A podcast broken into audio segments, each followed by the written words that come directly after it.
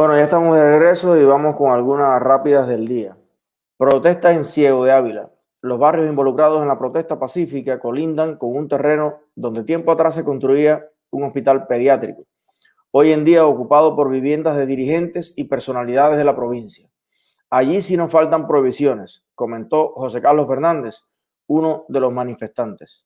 La revuelta estuvo protagonizada por los residentes de El Ingenito, una localidad rural ubicada en la periferia de la ciudad de Ciego de Ávila, y otros barrios aledaños que salieron a la calle este lunes por no tener poder adquirir alimentos desde hace varios días, debido a la cuarentena decretada por las autoridades ante el aumento de casos de coronavirus, dijo Martín Noticias.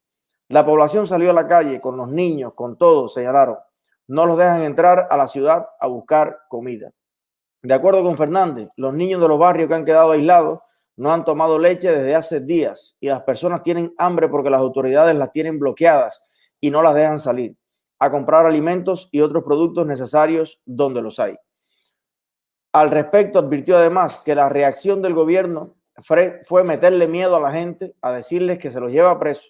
Los afectados por la medida tienen que entrar a la ciudad de madrugada, a escondidas, y, quien, y a quienes atrapen en el acto los castigan con 3 mil pesos de multa por propagación de epidemia. Por ahí me dijeron que también la gente estaba encabronada porque eh, es ahí, eh, Hanna, donde se sentía el olor. Al lado de ese pueblito de personas pobres hay una urbanización que hicieron para los militares y entonces el viento da para acá y a estos pobres personas que no dejan salir a buscar nada de lo poco que aparezca, les llega el olor de eh, carne, y de, chicharrones y de las cocinas de ese reparto militar que es prioridad y que les llega de otra manera lo, los insumos. Bueno, maestros limpiando, limpian hospital de Ciego de Ávila. Docentes de la provincia de Ciego de Ávila fueron enviados a realizar acciones de limpieza y desinfección en el hospital Antonio Loaces Iraola, donde actualmente existe un brote de COVID-19. Bueno, Evidentemente los maestros, por formación, no tienen nada que ver con el asunto de la salud, de la, del peligro que esto significa, y eh, es un poco del voluntarismo este que a veces se, eh, se insta en Cuba a hacer, ¿no? Ojalá que esto, pues, eh, no contribuya con que personas tan esenciales en la sociedad como los profesores, que están al frente de los niños, pues se conviertan también en eh, agentes de contagio del COVID.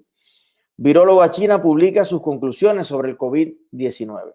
Ustedes eh, recuerdan que una viróloga china que huyó después de haber sido una de las primeras científicas en estudiar y alertar sobre el brote temprano de COVID-19, publicó un estudio en el que afirma que el coronavirus probablemente fue creado en un laboratorio. La doctora Li Mengyang publicó sus conclusiones en Zenodo, una plataforma digital de acceso libre.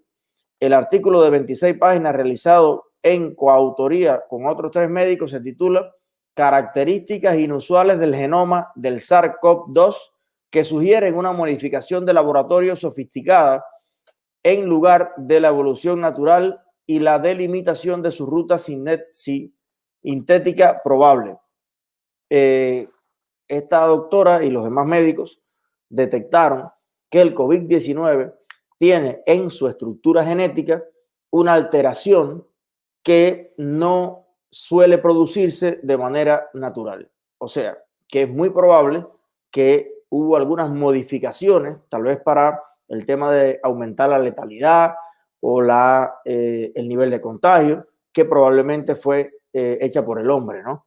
Y ella, bueno, viene del lugar de donde tuvo que salir corriendo por estar precisamente investigando estas cosas y donde ya murió el primer colega de ella por alertar al mundo del peligro del COVID-19. Em, ok, hoy se conmemora un aniversario del grito de independencia de México. Así que desde acá un aplauso y felicitación a todos los mexicanos que nos ven tenemos muchas esposas y esposos de cubanos y cubanas que nos ven eh, y, mexicanos que nos siguen en el canal. Ahí están las estadísticas, gente que nos ve desde México. Pues muchas felicidades por el día de su independencia. México está siendo fuertemente golpeado eh, también por el COVID-19. Eh, para colmo, tiene también un gobierno plegado en gran medida a los intereses de Maduro, a los intereses de Raúl Castro, aunque por suerte eh, el paso más importante que ha dado en los últimos tiempos es, lejos de romper relaciones con los americanos, establecer relaciones duraderas y de mutuo beneficio. Y yo creo que siempre por López Obrador seguro le quedan muchas cosas malas por hacer, pero esa positiva también eh, lo va a, a, marcar siempre, ¿no? Menos mal. Bueno, ahora quiero eh, leerles, comentarles un artículo que salió en 14 y medio y que eh, me parece interesante, aunque un poco derrotista, pero en el momento en que estamos convocando a este gran diálogo eh, de oposición, a mostrarnos y fortalecernos y organizarnos como una verdadera alternativa política, pues eh, sale este artículo en 14 y medio que yo creo que, que además refuerza la idea de la necesidad de lo que estamos proponiendo.